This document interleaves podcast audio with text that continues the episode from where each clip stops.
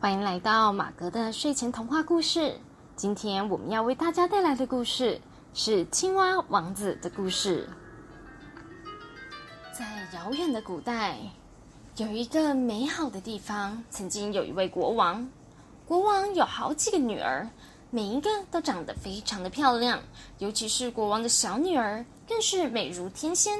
就连见多识广的太阳，每一次照在她的脸上时，都会对她的美丽感到惊讶不已。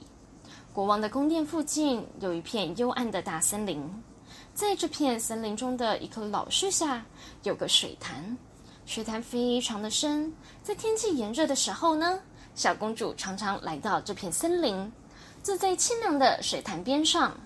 她坐在那里感到无聊的时候。就会拿出他的小金球，把金球抛向空中，再用手接住，这就成为了他最喜爱的游戏。那不巧的是呢，有一次小公主伸出两只手去接小金球，但是小金球没有落进她的手里，而是掉到了地板上，而且一下子就滚到了水潭里面去。小公主两眼紧紧的盯着金球，可是金球呼的一下子在水潭里就不见了。因为水潭里的水很深，看不见底，小公主就哭了起来。她的哭声越来越大，哭得伤心极了。哭着哭着，她突然听见有人大声地说：“哎呀，公主，您这是怎么了？您这样嚎啕大哭，就连石头听了都会心疼的呀！”听了这句话，小公主四处张望着，想弄清楚说话的声音是从哪里传来的。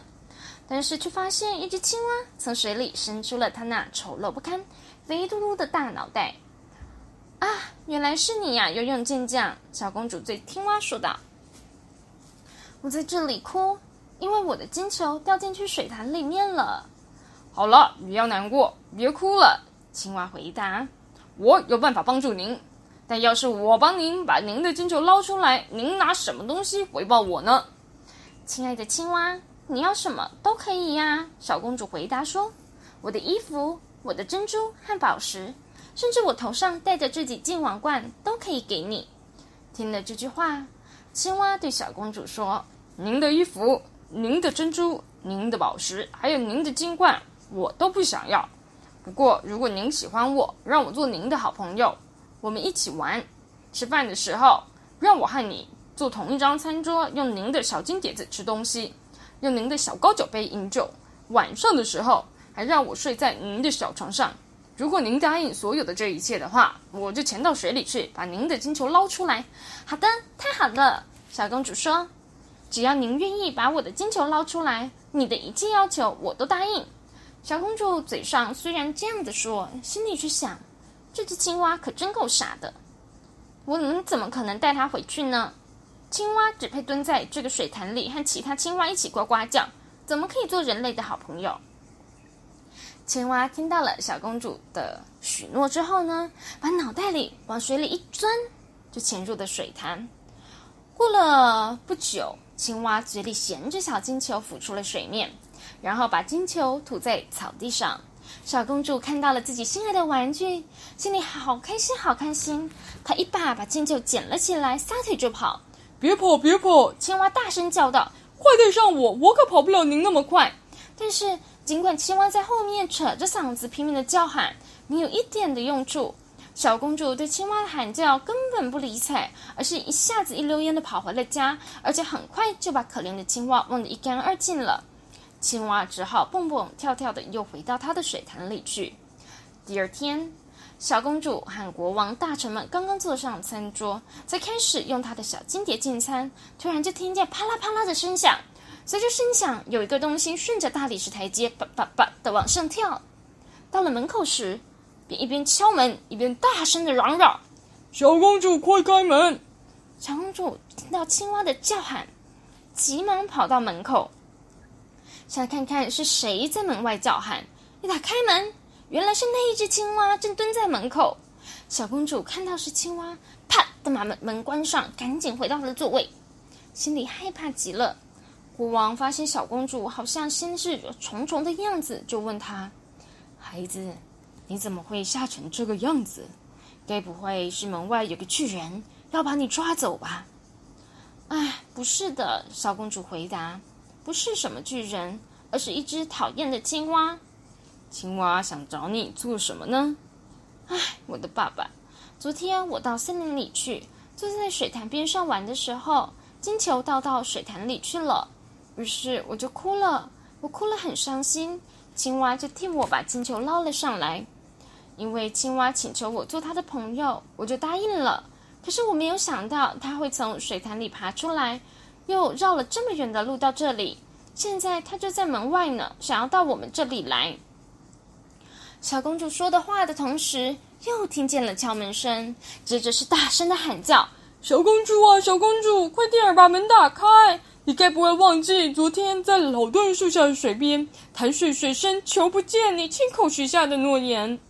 国王听了之后，对小公主说：“你绝对不能言而无信，快点打开门去让他进来。”小公主走过去把门打开。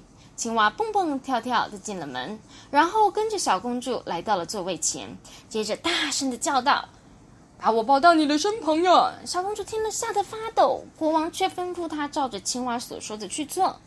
青蛙被放在了椅子上，可是青蛙不太开心，想到桌上去。后来青蛙上了桌子之后，又说：“把您的小金碟子推过来一点儿好吗？这样我们就可以一起一块儿吃了。”很显然，小公主很不开心这么做。但是他还是把了小金碟子推了过去，青蛙吃的好开心，但是小公主却一点胃口都没有了。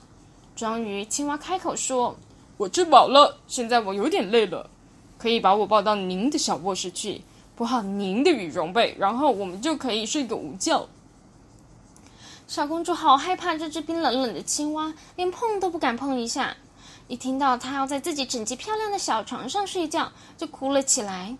可是国王见到小公主这个样子，对小公主说：“在我们困难的时候帮助过我们的人，不论他是谁，我们都不可以这样子鄙视别人。而且我们许下的承诺必须要兑现。”于是小公主只好用她两只纤细的手把青蛙给夹起来，带到了床边。